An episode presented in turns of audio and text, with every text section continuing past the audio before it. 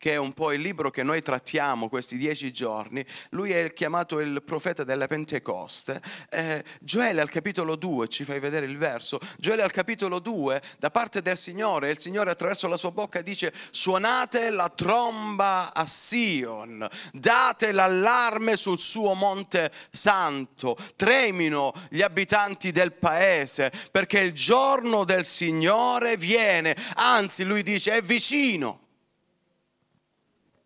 un giorno tremendo, un giorno di giudizio, stava per avventarsi sul popolo di Israele, non soltanto sul popolo di Israele, ma anche sui popoli vicini, su tutti quei popoli che avevano trattato male il popolo di Israele. Sapete, a livello storico il popolo eh, di Israele ormai ha vissuto i suoi 70 anni di schiavitù, di cattività ed è arrivato a Gerusalemme e se voi leggete, lo dicevo questo venerdì scorso, se voi leggete il libro di Estra e di Neemia vi renderete conto, cominciare cominciarono a costruire qualcosa, ma arriverò, arriverò, arrivò il punto nel quale cominciavano a essere superficiali, cominciavano a rilassarsi, ormai il Tempio era quasi terminato, le mura di Gerusalemme erano quasi finite, adesso che ci importa più? Oh, rilassiamoci perché, perché è giunto il tempo di riposarci. Allora arriva Gioele, questo profeta pentecostale, così chiamato, oh, e arriva Gioele e dice, e dice dalla bocca di Dio, oh suonate la tromba in Sion, date l'allarme in in Sion o sul monte santo di Dio, suonate questa tromba. E sapete, allora la tromba era, non era una tromba come la conosciamo noi, una trombetta, era un corno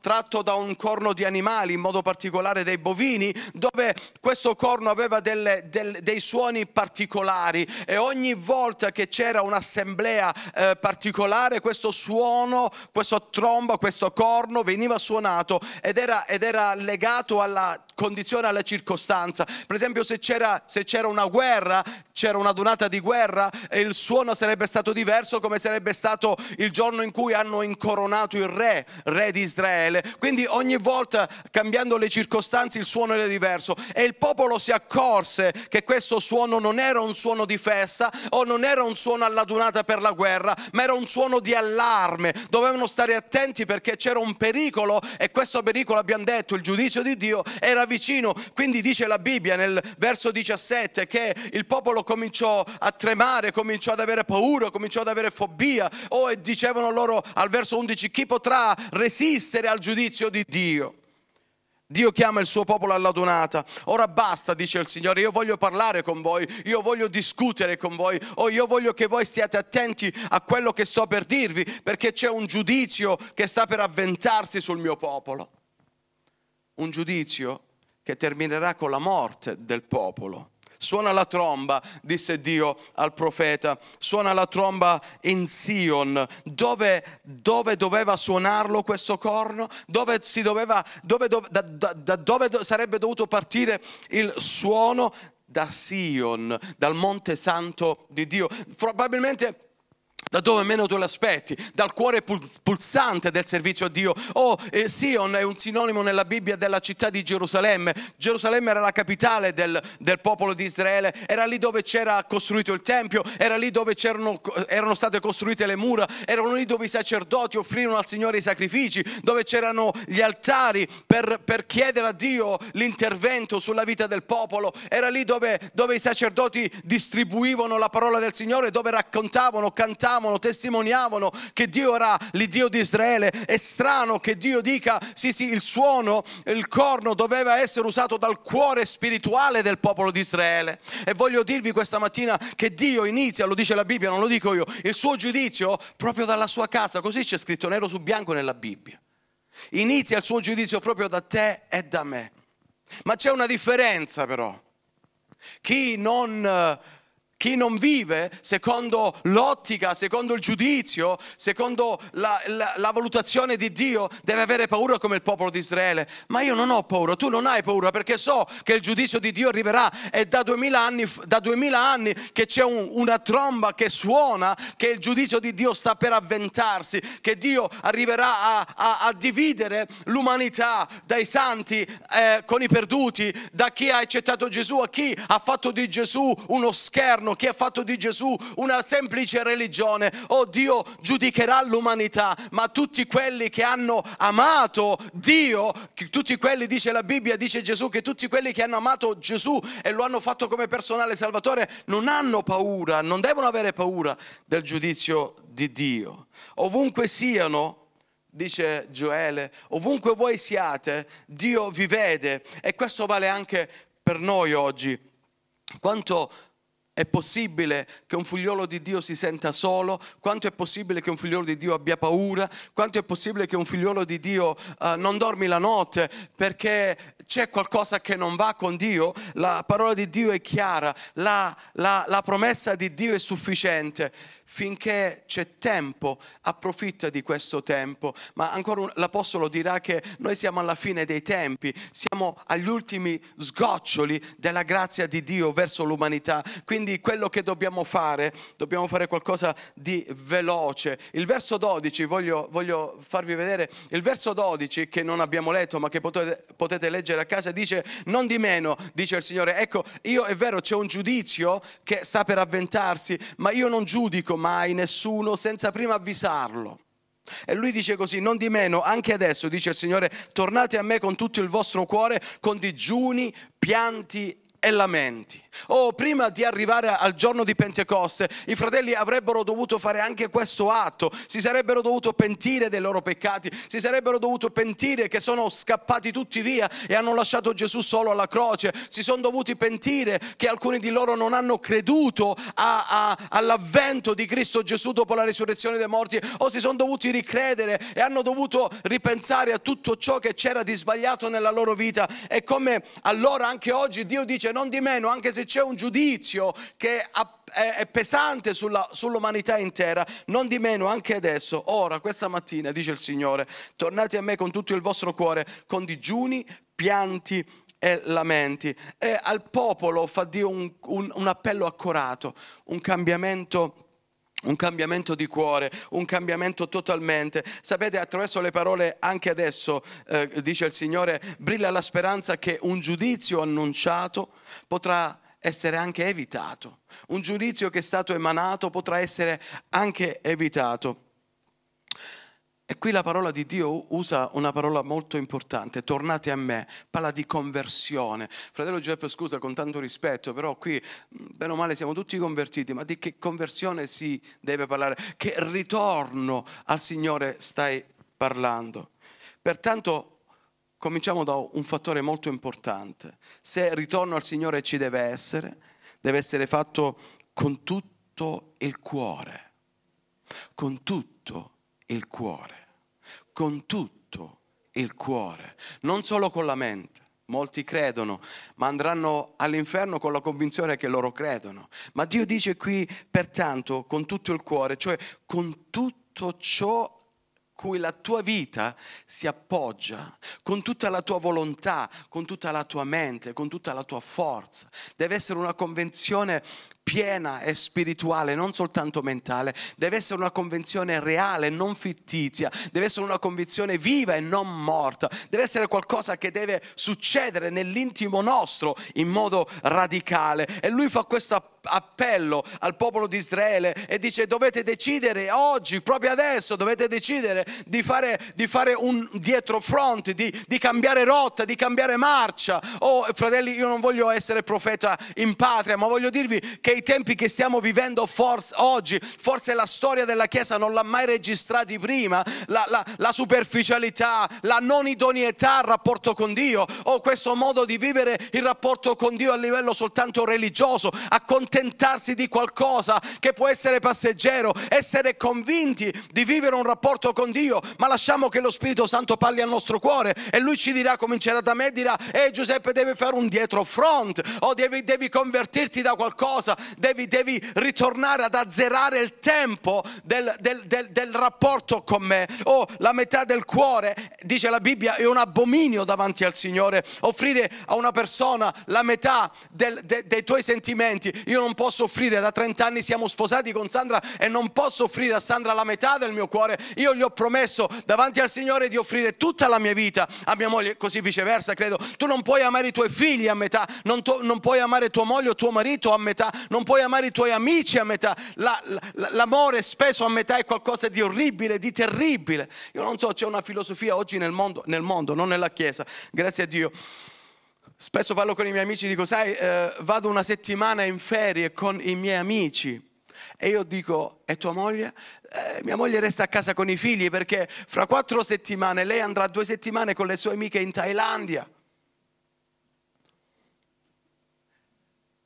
Da quando ci siamo sposati, ci siamo promessi a, a, a, a vicenda non solo l'amore, ma anche la fedeltà, l'essere presente in tutte le cose.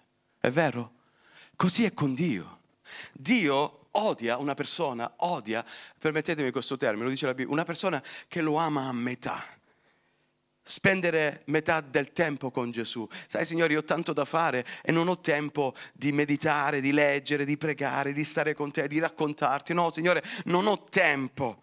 Amare Dio a metà, rendere a Dio metà del servizio, dare a Dio solo una parte della nostra vita. Dio vuole tutto il nostro cuore, lo dice. Figlio mio, dammi il tuo cuore. E solo allora la tua vita prenderà piacere, solo allora comincerai a gustare la vera, la vera, la vera entità della tua esistenza. Dio vuole tutto il nostro cuore. Perché Dio è così, pretende così? Perché Lui ha dato tutto per noi alla croce. È vero? Lui ha dato tutto per noi, lui ha, ha dato il meglio che aveva, ha dato se stesso per te è per me. La conversione autentica, dice qui Gioele, non è priva di, di, espressioni riconoscibili. Sono cose che noi forse non usiamo qua, che Dio voglia avere pietà di noi. Il digiuno, eh, il pianto, il lamento, eh, sono, sono, cose delle, sono cose visibili. Io non so se domandassi questa mattina quando ti sei convertito al Signore, sicuramente qualche lacrima è scesa di pentimento, vero fratelli? Eh? eh ha, cominciato, ha cominciato a lamentarti, oh sono un peccatore, Signore abbi pietà di me, ho rovinato la mia vita, ho, ho, ho, ho, dato sfogo ai miei sensi carnali, vuoi avere pietà di me? Ci siamo lamentati davanti al Signore, abbiamo confessato il nostro peccato, il pentimento ha portato a piangerci e perché no? Poi abbiamo cominciato ad appartarci per il Signore, abbiamo detto sai farò qualche giornata di digiuno per poter meglio stare in contatto col Signore. Queste cose ormai sono passate di moda, c'è gente che viene in chiesa e pensa di essere convertito, ma non c'è pentimento o non, c'è, non, c'è, non, ci sono quegli atti che dimostrano la vera conversione. Gioele dice: No, no, no, no, no, a me non mi prendete più in giro perché i vostri sacrifici non mi interessano più, il grasso che cola dai vostri altari non mi interessa più, i vostri canti, i vostri salmi cantati non mi interessano più. Io voglio vedere vero pentimento, dice il Signore. E Gioele qui non dice di quali peccati specifici si doveva convertire il popolo. Non sentiamo nulla di idolatria, di ingiustizia a livello sociale, eh, non sentiamo nulla che loro erano, avevano fiducia nella propria, nella propria armata, nel, nel proprio esercito. Non lo dice qui, non lo dice che forse erano alleati con altri popoli idolatri vicino, non dice però il Signore li chiama alla conversione, li chiama al dietro front. Eh, può essere forse probabilmente se tu leggi il capitolo puoi, puoi, vedere, puoi leggere tra le righe, forse dovevano convertirsi da una religione superficiale, da un modo di vivere la fede superficiale, che è la cosa più orribile. Io non ho mai tollerato quelle persone che lavorano all'estero e lasciano la famiglia a casa, mai uno è quello mio fratello, Emanuele, è così. Adesso dopo che i figli si sono laureati, sono, uno, uno, è andato in America, l'altro vive in Belgio, eh, a Bruxelles. Lui ha pensato bene di portarsi la, la, la, sua, eh, sua, moglie con lui, se mi guarderà, mi perdonerà però.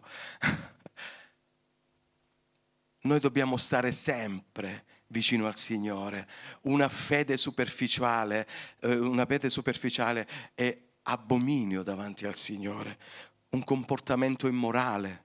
Ieri abbiamo avuto un colloquio con una persona che non viene in chiesa nostra, mm, chiamasi, eh, è uguale, eh, dei modi di vivere cre- da credente oggigiorno che se avessi i capelli me li farebbero rizzare tutti quanti. Dio è un Dio nel 2022 ancora santo come era santo dieci anni fa, come era santo anni, eh, venti anni fa, come era santo duemila anni fa, come era santo ai tempi di Gioele. Lui non cambia mai. Ancora oggi ci sono dei comportamenti immorali o ci sono, ci sono degli attacchi di, di, di, odio nei confronti degli altri, orgoglio, o ognuno dovrebbe confrontarsi non con i fratelli, ma dovrebbe compor- confrontarsi con la santità di Dio. E Gioele dice qui, oh se vuoi godere la Pentecoste degli atti degli Apostoli, la prima cosa che devi fare, devi confrontarti con la santità di Dio, perché Dio è santo. E ritornare al Signore e vivere una vita secondo la parola di Dio. Lo so che non piace a tutti queste cose, ma anche a me piace predicarlo, però dobbiamo dire, fratelli. Oggigiorno il peccato è diventato un'opzione alla gioia effimera, umana. Sì, oggigiorno ci possiamo permettere di tutto perché ormai non abbiamo quel timore di Dio nella nostra vita, che è qualcosa che, che, è qualcosa che deve restare presente sempre dentro di noi. Oh, stamattina, mentre venivamo al culto, siamo passati, lo devo dire, non lo dico Abbiamo fatto, no io, chi guidava, ha fatto un'infrazione con la macchina. Ha detto ok vabbè non ci ha visti nessuno. Stop. C'è sempre qualcuno che ti vede. Anche se tu non lo vedi, ma lui ti vede sempre e ritornare al Signore. Questo voleva dire Gioele. Eh, voi siete il popolo di Israele, voi siete il popolo, o voi siete il cuore pulsante, voi siete la luce dei, della terra, o voi siete la luce dei popoli, voi siete quel popolo che Dio ha eletto per farsi, per farsi, per farsi dei sacerdoti all'eterno Dio onnipotente. O e adesso lo avete deluso perché probabilmente vivete un, un, un, un comportamento immorale, probabilmente vivete un tipo di religione, un tipo di fede, di rapporto con Dio, di religione con Dio molto superficiale è tornare al Signore e vivere secondo la sua parola. Questo è l'anticamera della vera Pentecoste. Non aspettarti grandi visitazioni dall'alto. Non aspettiamoci grandi visitazioni dall'alto se la nostra vita non è vissuta nella santità di Dio. Quando l'intera vita viene posta alla presenza di Dio, quante volte diciamo Signore io ti consacro il mio cuore, io ti dono il mio cuore. Bene, quando queste cose succedono, succederà qualcosa dentro di noi. Innanzitutto che Dio ci farà vedere i nostri, i nostri, deficit, ci farà vedere i nostri lati oscuri, che è qualcosa di importante, come dice il salmista, Signore, scrutami e vedi se c'è qualche via iniqua dentro di me, dopo di questo liberami da tutti i miei peccati. Da una parte Dio ci farà piegare, ci farà inchinare davanti alla sua santità, perché Lui ci accetta. Lui non ci respinge, noi viviamo ancora sotto la grazia di Dio, approfittiamo di questi pochi secondi di grazia che ancora possiamo godere e ritornare al Signore con tutto il nostro cuore. Dicevo, da una parte Lui ci piegherà, facendoci vedere realmente i nostri deficit morali e spirituali. Dall'altra parte oh, ci darà sollievo perché tutto ciò che noi confesseremo al Signore, grazie a Dio, sarà perdonato e lavato con il sangue di Cristo Gesù. Lo dice l'Apostolo agli Ebrei al capitolo 9 che senza, senza spargimento di sangue non c'è alcuna remissione. E poi abbiamo finito, dopo, dopo questo, dice Gioele al capitolo, sempre allo stesso capitolo, nei versi 28-32, eh, 28, ve li voglio leggere, guardate guardate, dopo di questo dice avverrà, dopo, dopo che succederà tutto quello che Giuseppe ha detto fino adesso, dopo di questo avverrà che io spargerò il mio spirito su ogni persona. Dopo di questo avverrà. Allora Dio gli fa un elenco delle cose. Dopo che voi farete questo, io manterrò la mia promessa, ovvero qual è la promessa di Dio? Dopo questo avverrà che io spargerò il mio spirito su ogni persona. Ci sono due punti riflessivi molto importanti. Fino a questo momento, fino a questo momento in cui Gioele scrive, lo Spirito Santo di Dio non era sparso su tutte le persone era sparso soltanto su alcune, eh, su una, parte, una, categoria di esseri umani, di israeliti, che erano i re, i sacerdoti eh, e, e altri, i profeti. Allora lui, Dio dice, guardate, voglio fare qualcosa di grande, se voi venite verso di me, se voi vi convertite, se voi lasciate le vostre vie inique, io voglio fare qualcosa di grande, ovvero voglio spargere il mio spirito su ogni persona. I vostri figli e le vostre figlie profetizzeranno. Non lasciare i tuoi figli a casa. Portali con te al culto. Sì, ma sai Giuseppe sono piccoli. No, no, sapete, c'è un bambino di... Quanti anni ha quel bambino? 11 anni. È venuto da me e mi ha detto Giuseppe, e ho cominciato a parlare delle cose strane, non capisco. Il Signore mi ha fatto vedere, lui pregava venerdì sera, mentre pregava uscivano delle note musicali dalla mia bocca e questo bambino comincia a parlare in lingue. È qualcosa di favoloso, 11 anni! 11 anni! E io lascio i miei figli a casa. Che Dio voglia avere pietà della mia vita sui tuoi figli, i tuoi figli, le vostre figlie cominceranno a profetizzare, i vostri vecchi, fratelli anziani, tu non hai finito con l'opera di Dio, Dio ha ancora un libro aperto per te, comincia a profetizzare o comincia a farti riempire dallo Spirito Santo, dopo tutte queste cose i, i nostri anziani cominceranno, cominceranno, a profetiz- cominceranno ad avere dei sogni, i nostri giovani avranno delle visioni, altro che Fear Night, tutte quelle cose, o che i nostri giovani cominciano realmente realmente a nuotare alla presenza del Signore, anche sui vostri servi e sulle vostre serve, o mentre tu stai lavorando con il tuo capo, o mentre tu stai facendo un servizio secolare, mentre tu stai facendo qualcosa che, che, che, che va per, per, per l'agio del tuo capo, lo Spirito Santo ti può inondare, comincerai ad avere rapporto con Dio mentre parli in lingue, o mentre fai qualcosa di importante, o mentre lavori, non è solo il giorno in cui tu preghi, l'attimo in cui preghi, ma anche mentre stai stai guidando la macchina, mentre stai lavorando, Dio ti può inondare col suo Santo Spirito e fare qualcosa di grande. Io ci credo, non so se tu ci credi, io ci credo che, che, che Dio lavora con noi 24 ore al giorno. O sto dormendo, o sto riposando, o sono in treno, o in aereo, sto guidando la macchina. Dovunque io sono, lo Spirito Santo può usare la mia vita per la lode al suo benedetto nome. Anche sui servi e sulle serve spargerò, mio, spargerò in quei giorni il mio spirito. Farò prodigi nei cieli. Sì, Signore, fallo, ti prego, nel nome di Gesù. Fai prodigi nei cieli, sulla terra, sangue e fuoco e colonne di fumo. Non posso entrare molto questa mattina perché il tempo non ce l'andiamo. Andiamo avanti. Il sole sarà cambiato in tenebre. Oh, qua parla del futuro, quando ormai non ci sarà più speranza. La luna in sangue, prima che venga il grande e terribile giorno del Signore. Ancora prima che arrivano tutte queste cose, io spargerò il mio spirito su ogni carne. Chiunque invocherà il nome del Signore sarà salvato, poiché sul monte Sion e a Gerusalemme vi sarà salvezza. Da dove è partito il suono, vi ricordate? Da, da Sion da Gerusalemme, dal Monte Suo Santo. E qua ci dà a capire che il popolo l'ha capita la lezione, si è convertito, è ritornato al Signore. Allora non sarà più un suono di giudizio, ma un suono di salvezza. Come ha detto il Signore, così pure farai i superstiti che il Signore chiamerà. Con Dio c'è sempre un happy end. Con Dio c'è sempre un tono maggiore. Dio non giudica se prima non avvisa. E ancora prima di giudicare, lui dice, io spanderò il mio spirito. Dopo queste cose, io spanderò il mio spirito. Avremo dei minuti importanti questa mattina nei quali noi dovremo fare, fare bene i conti, fratelli. Dovremmo realmente parlare col Signore e dire, Signore, cosa vuoi da me? Eh, la chiamata di Gioele parla di salvezza. Um, questa mattina non posso parlare di salvezza a meno che non hai accettato Gesù. Se c'è qualcuno in mezzo a noi che ancora non ha accettato Gesù, fallo oggi, questa mattina, perché il giudizio è vicino. Okay? Se vuoi godere l'eternità con Gesù, devi accettarlo personale, come personale salvatore. Ma ancora questa mattina, però, voglio incoraggiarti.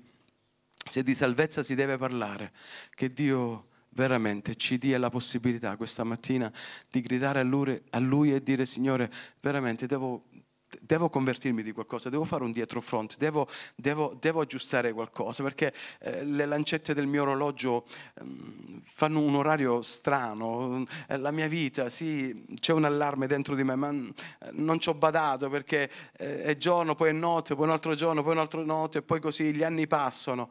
E questa mattina il Signore dice, ehi, vedi che uh, non, c'è più, non, c'è più, tempo, non c'è più spazio al tempo. Eh, devi regolarti questa mattina. E devi confessare qualcosa. Uh, probabilmente hai già accettato come me uh, Gesù come personale salvatore, ma la vita tua non rispecchia la santità di Dio, probabilmente superficialità, non lo so, io, io, non voglio essere il giudice di nessuno, a malapena posso essere il mio giudice stesso, ma lasciamoci valutare, non giudicare, valutare da Dio questa mattina. E come il salmista di, di, disse, Signore, se c'è qualche via iniqua in me, no? Opera, fai qualcosa, liberami dai peccati occulti e io continuerò a celebrare il tuo nome. Gioele suona la tromba in Sion, sul Monte Santo. Adunate il popolo, perché il giudizio di Dio avverrà, anzi, è vicino. Alziamoci in piedi, è vicino. E dieci giorni dopo che ebbero pregato, dieci giorni che Dio gli ha dato la possibilità al popolo di aprirsi, di lasciare, di sciogliere, di confessare, di allontanare, di abbandonare, di, uh, di distruggere, di togliere tutto ciò uh, cui avrebbe, lo Spirito Santo sarebbe stato impedito. Allora Luca dirà al capitolo 2, e all'improvviso, quando meno se l'aspettavano, quando Dio disse, eh, ora è il tempo che lo Spirito Santo scenda su ogni persona. E all'improvviso, dice Gioele, al capitolo 2, lo Spirito Santo scese e si posò su tutti i 120 circa che erano lì radunati. Evidentemente tutti quanti, i fratelli, avevano, avevano um, colpito il centro ed erano stati toccati dal messaggio di Gesù, erano stati toccati uh, dalla presenza di Cristo. Eh, dice la Bibbia che tutti quanti furono riempiti di Spirito Santo e cominciarono, ecco, iniziarono un nuovo inizio, cominciarono a parlare in altre lingue come lo Spirito dava loro di esprimersi. Se domenica prossima o in queste settimane vogliamo continuare a vedere la gloria di Dio, dobbiamo sicuramente confessare qualcosa. Sai, se Dio, se pensi che Dio sia assente dalla tua vita, se pensi che Dio ti abbia abbandonato, se pensi che Dio ti abbia lasciato, se pensi che Dio non si interessa a te, vuol dire che questa conversione, vuol dire che questa inversione di marcia non la stai facendo nel giusto, nella giusta direzione, stai andando nella direzione opposta. Ecco perché non senti la presenza di Dio. Eh, dire che Dio ci ha abbandonati è una delle più grandi bestemmie che possiamo fare al Signore. Chiediamo perdono se non senti più la presenza di Dio, c'è qualcosa nella tua vita che ostacola il flusso della sua grazia, ostacola. Quindi questa mattina ti chiedo di confessare, se lo vuoi fare naturalmente, ti chiedo di aprirti al Signore e buttare fuori dalla tua vita tutto ciò che non ha aderenza con la santità di Dio. Forse qualche vizio, qualcosa che non va o probabilmente anche avversione, perché no anche odio, intolleranza verso il tuo prossimo. Non sappiamo. Bugie, eh,